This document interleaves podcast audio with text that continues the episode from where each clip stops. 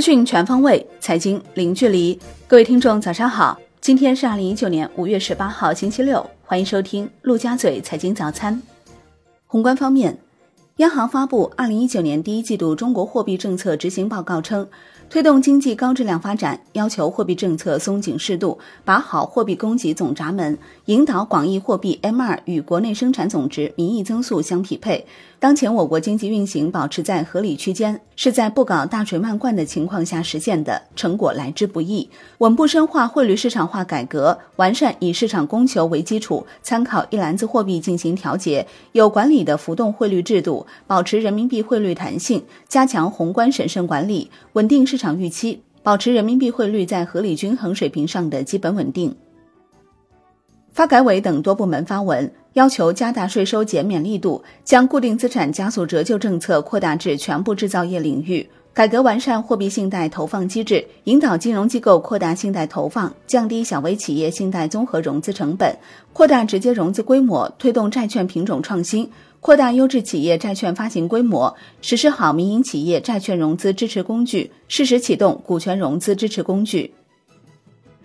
央行公告，目前银行体系流动性总量处于合理充裕水平。五月十七号不开展逆回购操作，无逆回购到期当天，shibor 涨跌互现，隔夜报百分之二点一三四，下跌十四点七个基点。据央视报道。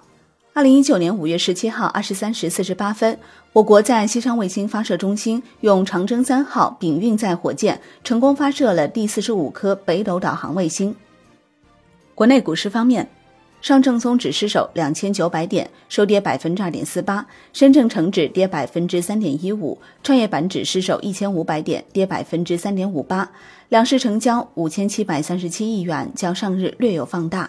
本周上证综指跌近百分之二，深证成指跌逾百分之三，创业板指跌超百分之五，均为四周连跌。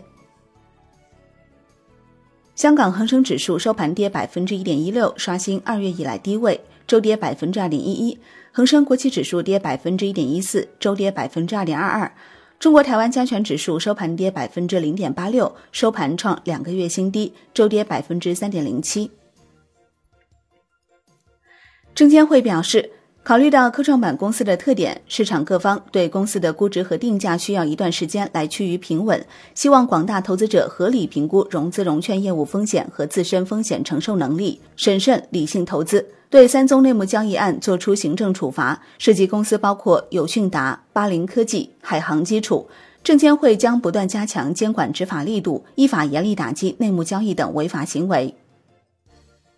证监会通报康美药业调查进展，初步查明其财务报告存在重大虚假，包括使用虚假银行存单、部分资金转入关联账户买卖股票等。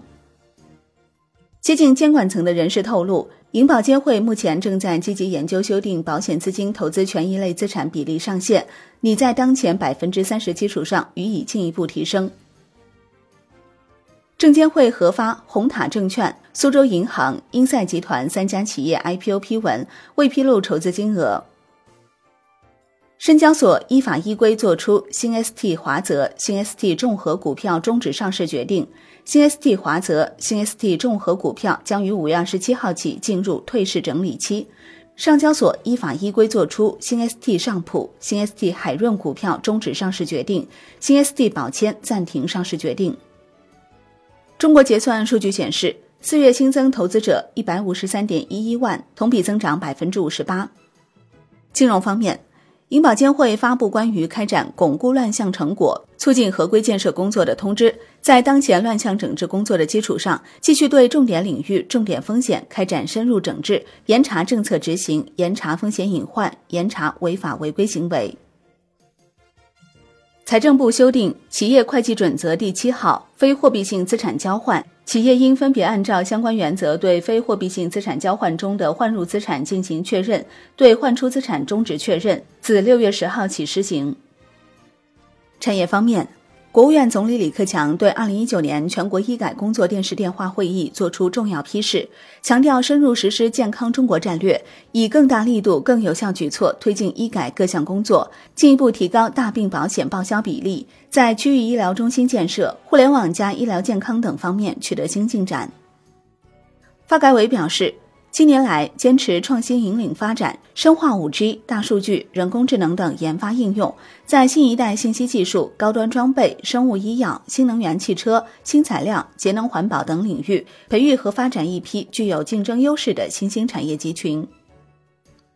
华为海思总裁深夜发文：科技自立，保密柜里的备胎芯片全部转正，这确保了公司大部分产品的战略安全，大部分产品的连续供应。华为余承东表示，华为始终坚持打造自己芯片的能力，消费芯片一直在做主胎使用。国际股市方面，美股震荡收跌，道指跌近百点，连跌四周；百度跌近百分之十七，一季度录得二零零五年上市以来首个季度亏损。截至收盘，道指跌百分之零点三八，周跌百分之零点六九；纳指跌百分之一点零四，周跌百分之一点二七；标普五百指数跌百分之零点五八，周跌百分之零点七六。阿里最新采用了合伙人加委员会式治理结构。经济体发展执行委员会以阿里巴巴集团 CEO 张勇为首，蚂蚁金服董事长兼 CEO 井贤栋为其副手，共十三人。这一经济体发展执行委员会是目前阿里的组织最高机构，除阿里核心业务之外，还包含了蚂蚁金服、盒马、菜鸟等。商品方面，COMEX 黄金期货收跌百分之零点六八，周跌百分之零点七八；COMEX 白银期货收跌百分之一点零二，周跌百分之二点七。强劲的美国经济数据推动美元攀升，令金价蒙受了一个月来的最大单周跌幅。Umax 原油期货收跌百分之零点三，周涨百分之一点九六。美国对伊朗实行的制裁行动，已使伊朗这个欧佩克成员国五月份的原油出口进一步萎缩，放大了欧佩克主导的减产行动造成的原油供应紧张局面。外汇方面。美元指数涨百分之零点二，报九十八点零二六四，周涨百分之零点七一，时隔三周重回九十八上方。好的，以上就是今天陆家嘴财经早餐的精华内容，感谢您的收听，我是林欢，我们下期再见喽。